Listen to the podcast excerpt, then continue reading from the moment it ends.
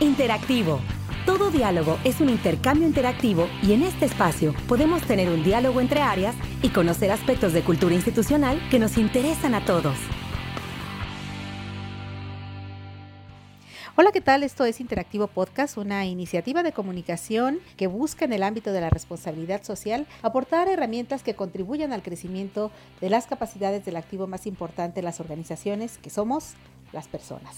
Así que en el marco del Día Internacional de la Mujer, que fue este 8 de marzo pasado, extendemos la conmemoración no solo a un día, sino por lo pronto a las tres emisiones que restan de este mes de marzo en el podcast para compartirte la experiencia de tres mujeres profesionistas en el ámbito de la educación, la salud y la responsabilidad social. Y en esta emisión empezamos con la educación en el semillero de la vida, que es la niñez, y por eso hemos invitado a Liliana Villarreal Cerna. Ella es psicóloga educativa y especialista en educación preescolar, y Liliana con su experiencia está apoyando ahora a muchas jóvenes mamás con niños pequeñitos para que puedan tener una guía pedagógica clara en el desarrollo de sus capacidades y, y de su formación en casa ya que bueno, pues por la condición que estamos viviendo de pandemia, es normal, es lógico que ahorita no puedan ir al maternal o, al preescolar y bueno, mientras más se alarga la situación, pues las mamás y, y los papás, claro, están preocupados por lo que va a pasar cuando sea el momento de regresar a la convivencia y a la educación en aulas. Así que, Liliana, bienvenida a Interactivo Podcast. Muchas gracias por la invitación, Ceci.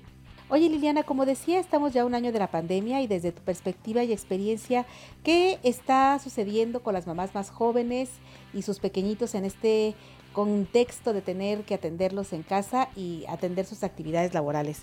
¿Cómo les ha afectado a ambos? Fíjate que gran parte de las mamás decir que la pandemia ha sido estresante sería decir poco porque la combinación de presión en cuestión de tiempos, poca o inclusive la pérdida de atención a la crianza y sobre todo también problemas de salud mental está siendo muy difícil para las amas de casa y mamás trabajadoras hoy en día. Y aún así eh, se desconocen las posibles consecuencias a largo plazo sobre los niños debido al aumento del estrés, la ansiedad, la depresión que se están presentando en casa, teniendo después como un resultado problemas de salud mental, aprendizaje de conducta, sobre todo en los niños que están expuestos a este tipo de situaciones. En un estudio publicado en Frontiers in Global Women's Health de la ansiedad y la depresión postparto en junio del año pasado, se reportó que antes de la pandemia había un 29% que experimentaron síntomas de ansiedad y un 15% síntomas de depresión. En contraste, durante la pandemia, el 72% mencionó experimentar ansiedad y 41% depresión. Es una cifra ya muy fuerte porque es casi tres veces y es que además de la ansiedad tiene un gran impacto no solamente en las mujeres, sino también en el bebé, en la pareja, en el empleo y en la sociedad. Y como mamá, ah, incluso te da miedo sacarlo de la casa, incluso sea llevarlo al pediatra por una simple revisión o vacuna. Y pensábamos también que hacer home office nos daría ese espacio suficiente para dedicarle a nuestros pequeños, pero la realidad es que no. El trabajo aumentó, el tiempo se redujo y pues como resultado la falta de convivencia con nuestros pequeños se dejó por un lado. Y en algunos casos incluso este, se ha retrasado significativamente el desarrollo psicomotor y cognitivo de ellos, ya que no hay tiempo suficiente para estimularlos y sobre todo dedicarles ese tiempo, además de que se ven muy afectados en el ámbito social, que varios estudios resaltan el valor de la interacción social para el desarrollo del cerebro de los niños eh, y las investigaciones demuestran que las redes neuronales más amplias se construyen a través de intercambio verbal y físico en los primeros años de vida, desde compartir un simple juguete hasta el intercambio de sonidos y frases sencillas que les permite desarrollar su lenguaje. Ahorita hay grupos de mamá que están muy preocupadas con la socialización de los pequeños y ahora se ha implementado lo que se le conoce como burbujas vecinas, que son un grupo de dos o de tres familias que se reúnen para fomentar la socialización de los pequeños. Y bueno, pues es importante que tengan reglas y muchísima honestidad para poder evitar contagios. Y ojo, o sea, aunque esté esto, y hay que recordar que la interacción más importante y significativa para nuestros pequeños somos nosotros los papás. Y pues bueno, alrededor de los dos años de edad, los pequeñitos desarrollan una o dos relaciones de apego con los cuidadores que más atención les presentan, que puede ser ya sea la mamá, el papá, la abuela, el abuelo, la tía. Estas relaciones son la base mental para todas las relaciones posteriores. Y es que se ha demostrado que si estas relaciones son positivas, los niños tendrán un buen desarrollo social y emocional sobre todo. Liliana, ¿qué necesitarían saber las mamás acerca de esta etapa de los niños pequeños? Eh, ¿Qué procesos neurológicos, eh, motrices de desarrollo se están formando en esta etapa? Bueno, pues los primeros meses de vida se aprende acerca del mundo. Eh, tocando, viendo, manipulando y escuchando. Ya a partir de los dos años el proceso de aprendizaje se vuelve más meditado, su lenguaje va en aumento y empiezan a conceptualizar, así como empieza a solucionar algunos problemas en su cabeza bajo la experimentación, bajo prueba y error. Y sobre todo se va aprendiendo conceptos sencillos de tiempo, como de después de comer te puedes comer un postre entonces comienzan a conceptualizar eh, los números y el valor del mismo, entre otras cosas, y conforme van creciendo su maduración cognitiva irá en aumento, haciendo conceptualizaciones más complejas para crear una buena secuencia lógica. Y es por eso también que el deseo creciente de nuestros hijos de ser independientes en esta etapa se le conoce como los terribles dos años. Pero es que no es que sean terribles, al contrario, simplemente son pequeños que se dan cuenta que el mundo no gira alrededor de ellos como cuando eran bebés y que están experimentando grandes cambios intelectuales, sociales, de aprendizaje, pero sobre todo emocionales, que los ayudará a explorar y a entender su nuevo mundo. Y es justo que en esta etapa cuando la plasticidad cerebral de nuestros pequeños se debe aprovechar al máximo y como papás somos nosotros los responsables de llevarlos guiándolos en todo este proceso. Y es que como tú comentabas hace momento, pues eh, son niños tan pequeños, pues son casi bebés estos chiquitos, que muchas veces lo que pensamos eh, es, bueno, eh, ¿quién los va a cuidar si no los puedo llevar yo a la escuela? No los puedo llevar con los abuelos.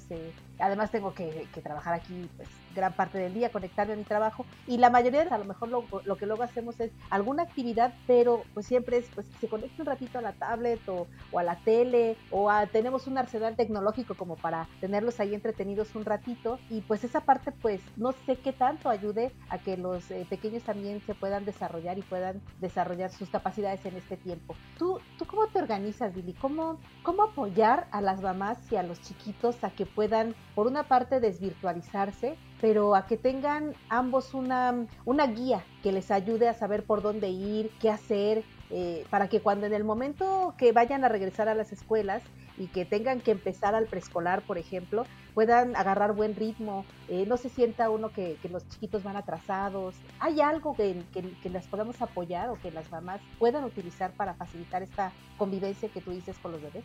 Sí, pues bueno, no es que los desvirtualices, porque ya han crecido en este medio digital. Al contrario, hay que aprovechar cualquier medio para su aprendizaje y la tecnología presenta tanto oportunidades como riesgos durante la pandemia. Por ejemplo, existen juegos de aprendizaje que les permiten de una manera divertida entender conceptos y apropiarlos. Y también las videollamadas les ayudan muchísimo en el área social, con los abuelos, con los primos, algún familiar que les beneficie esa interacción. Pero por otro lado, hay quienes no están al pendiente del contenido que ven nuestros hijos e incluso no hay ni siquiera un límite específico de tiempo. También está la tecnoferencia, que es cuando la tecnología puede distraernos como papás durante el tiempo de, entre comillas, calidad revisando correos, redes sociales, entre otras cosas, dejando a un lado a nuestros pequeños. Es por eso que es muy importante realizar actividades con ellos, pero ¿por dónde empezar? Yo con un grupo de mamás con las que estoy trabajando implementé un cuadernillo de actividades que les ha servido de guía para desarrollar las habilidades cognitivas, porque no solo se trata